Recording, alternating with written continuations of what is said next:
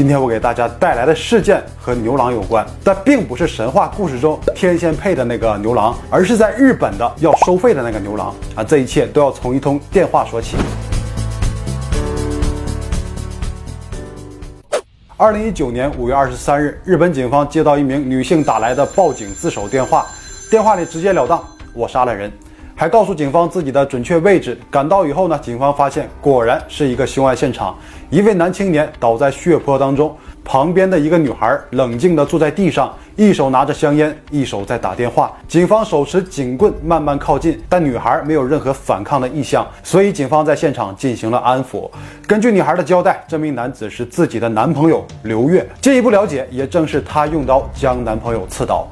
马上将伤者送往医院的同时，也对女孩进行了逮捕。这时候得知女孩名叫高刚尤佳，审讯时问到杀人动机的时候，高刚更是语出惊人。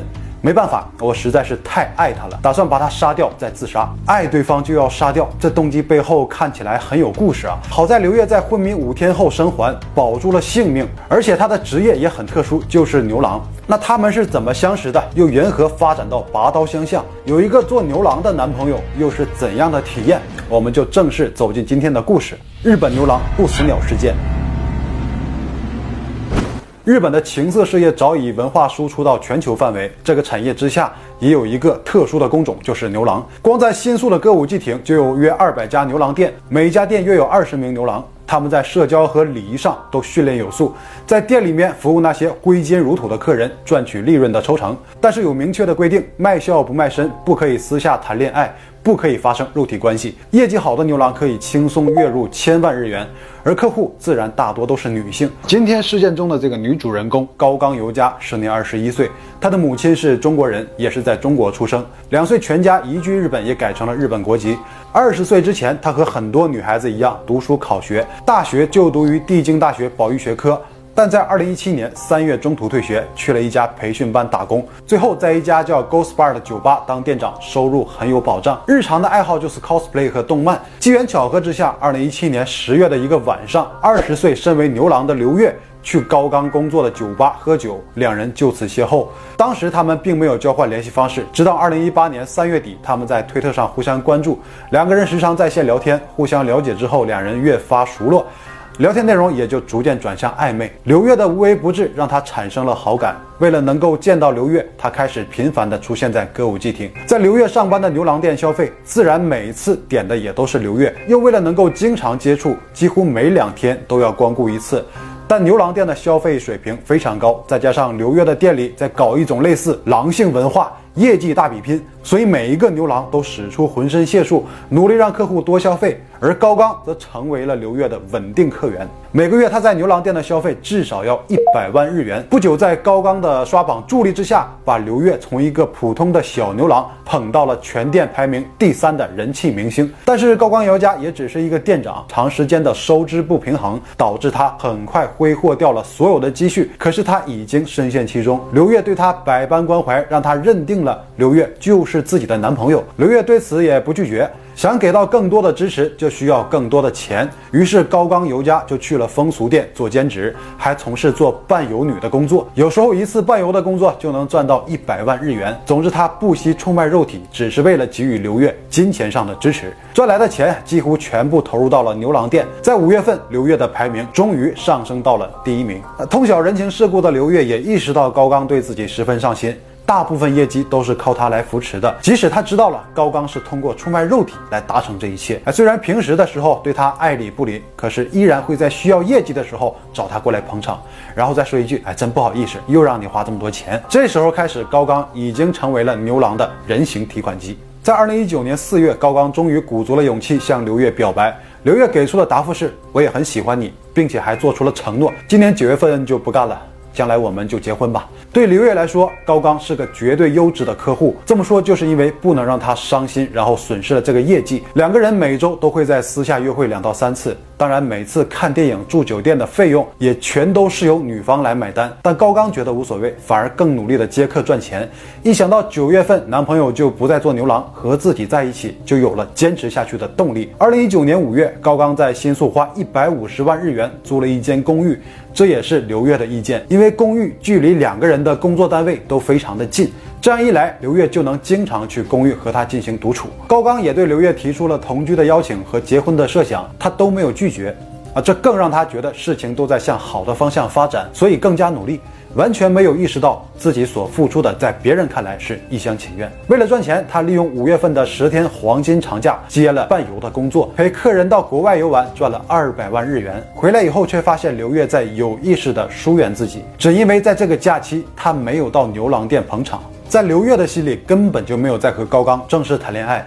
结婚更是不现实的，他的承诺也只是维护客户的手段而已。一个专业的牛郎也有自己的觉悟，就是绝对不可能因为一棵大树放弃了整片森林。除了高刚以外，他仍然在和不同的女客人私下接触。那感觉受到有些冷落的高刚尤佳，心态开始发生了变化。有一次拉着刘月到公寓的天台，说要两个人一起跳下去。这时候开始，刘月就觉得这个女人已经开始变成一个负担，就更加的疏远和冷落。五月二十一日，高刚尤家的朋友告诉他，看见刘月和其他女生一起进了酒店，于是就给他打了电话。刘月承认自己是和别人一起在酒店，但是没有发生肉体关系，这让高刚很难接受，但还是硬挺着说，希望以后再和其他女生在一起的时候，记得告诉我一声，不要跟我说谎。五月二十二日，刘月还是没有和自己联络，高刚则从下午开始到次日清晨接客五次。五月二十三日上午，疲惫的他回到公寓。按理说，牛郎店这时候是关门的，却怎样也联系不上刘月，很久才给自己回了一条信息，去跟客人喝酒。在一次次的失望之后，他的耐心也被耗尽了。下午三点，高刚尤家找来了刘月到公寓，一起安装窗帘。聊天过后发生了关系。刘月只穿了一条内裤，倒在床上睡去。看着深睡中的刘月，明明知道对方是在敷衍自己，却没有办法结束这一段关系。此时，高刚的内心极端的想法愈发强烈。如此深爱的男人，却无法拥有。似乎能让两个人永远在一起的方法只剩下一种，就是把他杀掉，然后再自杀。他丝毫没有犹豫，转身走向厨房，拿起了一把尖刀，走到床边就刺向了刘月的腹部。毫无防备的刘月直接被剧痛惊醒。高刚见势，直接骑在了他的身上，阻止起身，然后问他喜欢我吗？刘月一边挣扎一边喊。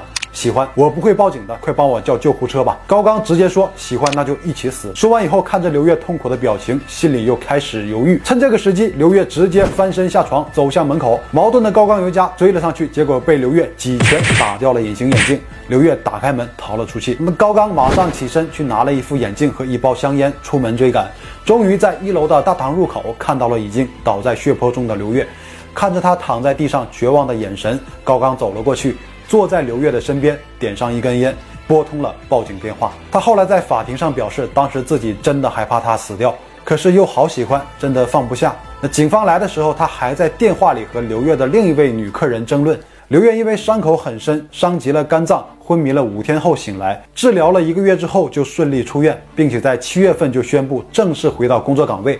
经历了这一次大难不死，刘月直接改名不死鸟，高调复出。因为事件的曝光，也让他获得了很高的知名度，在社交平台宣告回归的日期，还希望客人们都去点他的台。但是这个鸟人肝脏因为受伤被摘除，没有办法喝酒，而酒水又是牛郎最重要的收入来源，必定对之后的工作有很大的影响。或许以后只能作为一个氛围组的存在。但是事件发生后呢？为了让高刚最大程度的减轻刑罚，他的父母积极道歉和赔偿。最终赔付了不死鸟五百万日元。这起案件在二零一九年十二月三日进行了公审，不死鸟刘月也到现场，并提交了希望能够轻判的请愿书。他这么年轻就已经被公开了面貌和姓名，未来的日子一定很艰辛，因此希望他能够获得减刑。自己欺骗对方、玩弄感情，也是导致这个事件发生的原因。希望他不要受这个事件的影响，尽快过上普通的生活。最后，高刚尤佳因杀人未遂被判三年六个月有期徒刑。裁判长指责高刚有强烈的杀意以及行为十分自私。尽管他之前被人利用，但是这个行为过于武断和自以为是，需即刻入狱，不得缓刑。裁判长说明判决理由期间呢，高刚尤佳的情绪直接崩溃，在法庭上放声大哭，退庭时也跪在门前痛哭不止。本意是全心投入一段感情，放低姿态的默默付出，却没有得到该有的感情回报。只因为一时的冲动，从被害者变成了加害者，很多人也在为高刚尤佳感到惋惜。在网络上，很多人称她为太过可爱的杀人未遂犯，也有人不明白，原本很优秀的一个女孩，只因为一个牛郎就走上歧途，越陷越深。这也侧面反映了日本牛郎这个行业的特点，他们可以很准确地分析客户的类型，来制定有针对性的销售策略。夸张地说，一个成熟的牛郎可以算半个心理学家，让客户心甘情愿地为自己投资。而客户大多又都是女性，为了迎合各类客户的需求，牛郎一定是越有个性。形象越好，才能更受欢迎。但是这种帅或许只存在于特定的文化当中，并不是所有人都能接受。每个地域、每个年龄段所追求的帅是不同的。但作为一个成熟男人来说，真正的帅是来源于对社会和家庭的责任和担当。以上也就是本期的所有内容。最后别忘了点赞关注，我谢谢你了，拜拜。